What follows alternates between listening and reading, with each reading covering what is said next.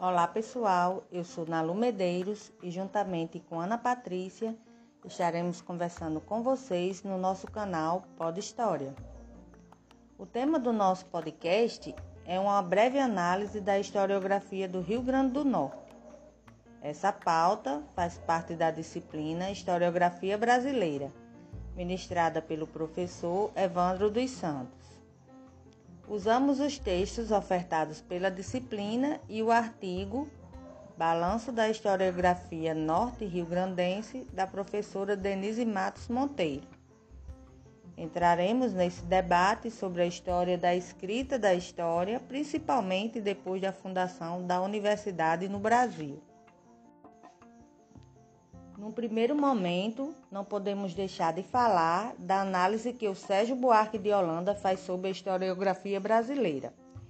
Ele aponta que na primeira metade do século XX, que tinha sido marcado pelo crescimento dos institutos históricos e também pela fundação das universidades aqui no Brasil, ele traz no seu famoso texto o pensamento histórico no Brasil durante os últimos 50 anos, 1900-1950, onde ele vai fazer um resumo do que havia acontecido na primeira metade do século XX e vai escolher o Capistrano de Abreu como nome fundamental da historiografia brasileira, o considerando o pai fundador, superando assim o Van Hagen. Nesse contexto, vão aparecer os ensaístas, como o próprio Sérgio Buarque de Holanda, com raízes do Brasil, o Gilberto Freire, com Casa Grande e Senzala, e o Caio Prado Júnior, com Formação do Brasil Contemporâneo. Esse contexto de produção está associado ao movimento de criação da universidade no Brasil. É importante lembrar que, mesmo com a criação da universidade, ainda demorou muito tempo para os institutos históricos perder a sua força. Porque a universidade demorou muito para ganhar o prestígio que ela tem na sociedade atual, esse status de reconhecimento superior ao dos institutos históricos. A universidade não começou a fazer pesquisa logo após a sua criação, pois ela tinha a função fundamental de preparar os recursos humanos para a atuação.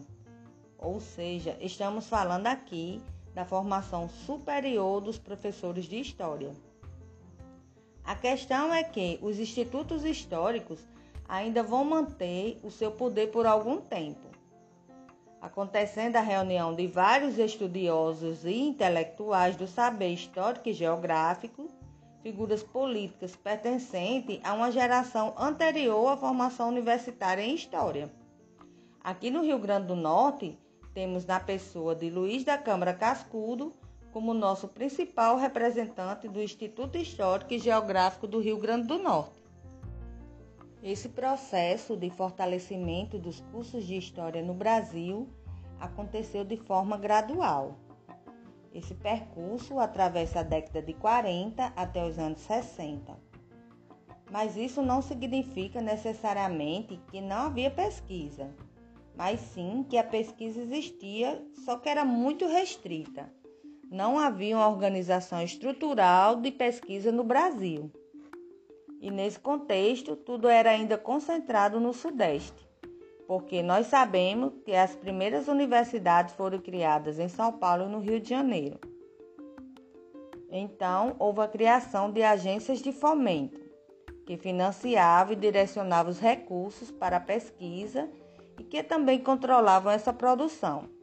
Estamos falando da CAPES e da CNPq, ambas criadas no ano de 1951 elas vão fazer uma grande diferença do ponto de vista de política pública para a pesquisa. Aqui nós temos um marco importantíssimo para a pesquisa no Brasil e que vai atingir também os cursos de História.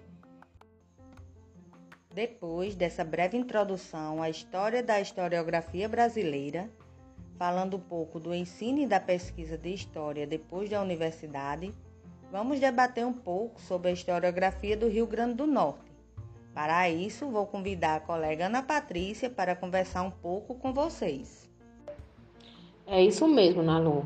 Dando continuidade à sua fala, Agora nós vamos fazer uma breve análise da historiografia norte-rio-grandense.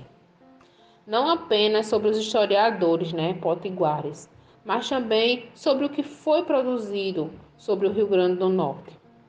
É importante a gente fazer essa análise para saber a produção existente que tem né, até os dias de hoje e também tem como objetivo de renovar estudos e pesquisas na área da história do Rio Grande do Norte.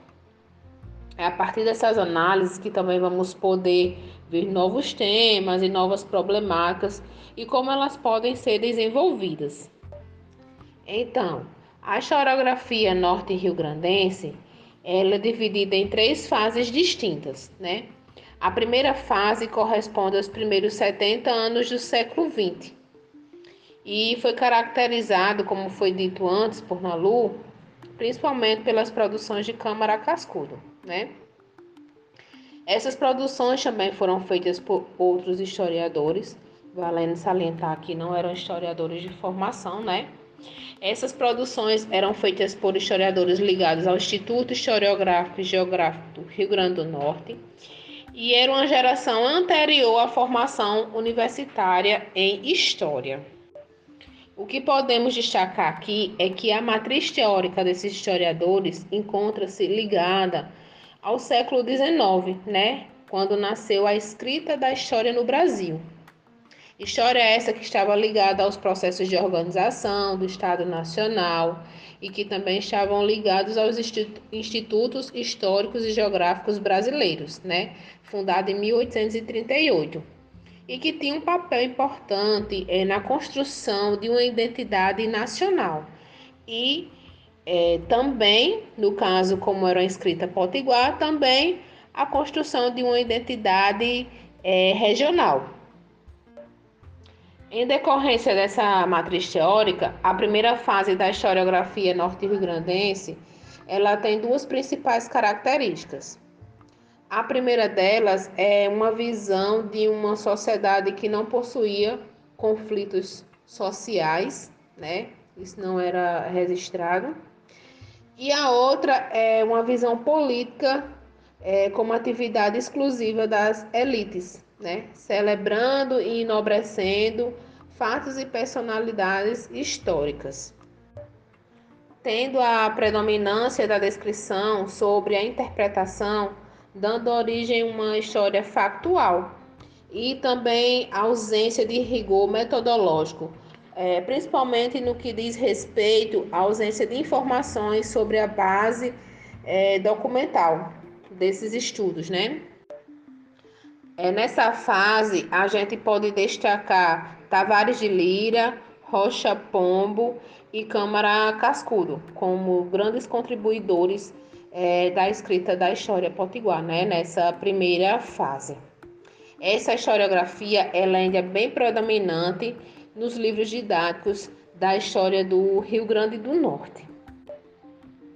A segunda fase da trajetória da historiografia norte-rio-grandense iniciou por volta da, é, em meados dos anos 70 e 80 e foi marcada pelo surgimento de uma produção acadêmica ela não pôde ser desvinculada da própria história da Universidade Federal do Rio Grande do Norte, porque foi nesse período que houve uma saída maciça é, de professores do seu quadro para a pós-graduação, incluindo alguns profissionais do Departamento de História.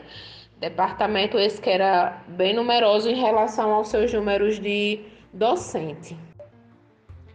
Em decorrência disso, houve um avanço intelectual e além disso, também houve a possibilidade de renovação no conhecimento histórico, né, potiguar, através de mais temas e problemáticas, como também a preocupação com o rigor teórico-metodológico nas pesquisas.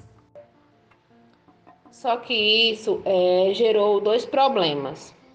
O primeiro era que esses novos pesquisadores não continuaram a desenvolver suas pesquisas e dentre esses novos pouquíssimos mestres, né, apenas um é, obteve o título de doutor. Então, o que poderia ser um trabalho coletivo de pesquisa no sentido de renovação da historiografia norte-rio-grandense, ela não teve muito progresso, o que foi considerado pela professora é, Denise Matos como uma década perdida. O outro problema que se instaurou-se foi justamente esse vazio da produção acadêmica da área de história. É, terminou acontecendo que outras obras contribuíram para o maior conhecimento da história do Rio Grande do Norte, só que elas foram é, produzidas por outras áreas, como a de sociologia, ciências políticas, economia e geografia.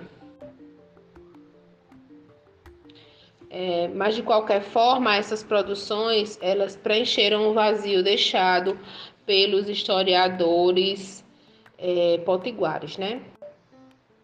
A terceira fase da historiografia norte-rio-grandense, ela dá seu pontapé inicial nos anos 90, é, baseada em dois movimentos. Primeiro foi a renovação do quadro docente do Departamento de História da Universidade Federal do Rio Grande do Norte, e a partir dessa década, através de concursos públicos baseado em mérito, é, isso tornou a titulação e a produção científica cada vez mais importante.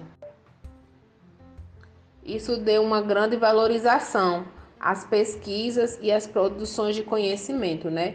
Muitos professores é, realizaram trabalhos de pós-graduação a nível de mestrado e doutorado, tendo como objeto é, temas da história do Rio Grande do Norte. E o segundo movimento é a passagem para a pós-graduação é, de alunos que cursaram o curso de História na Universidade Federal do Rio Grande do Norte, o que vem garantindo novas produções historiográficas. Em alguns casos, esses novos mestres e doutores tornam-se professores da própria universidade renovando o seu quadro de docentes, né? A gente não pode deixar de destacar o mestrado no campus Séries, na Universidade Federal do Rio Grande do Norte, aqui em Caicó, né? De mestrado dos sertões, né? História dos sertões. Também é um, campo vasto de produção de conhecimento e muitos dos seus alunos, eles são egressos da própria universidade, do próprio campus de Séries aqui em Caicó. Então, dessa forma, nós concluímos, né, essa pequena análise sobre a historiografia é, norte-rio-grandense.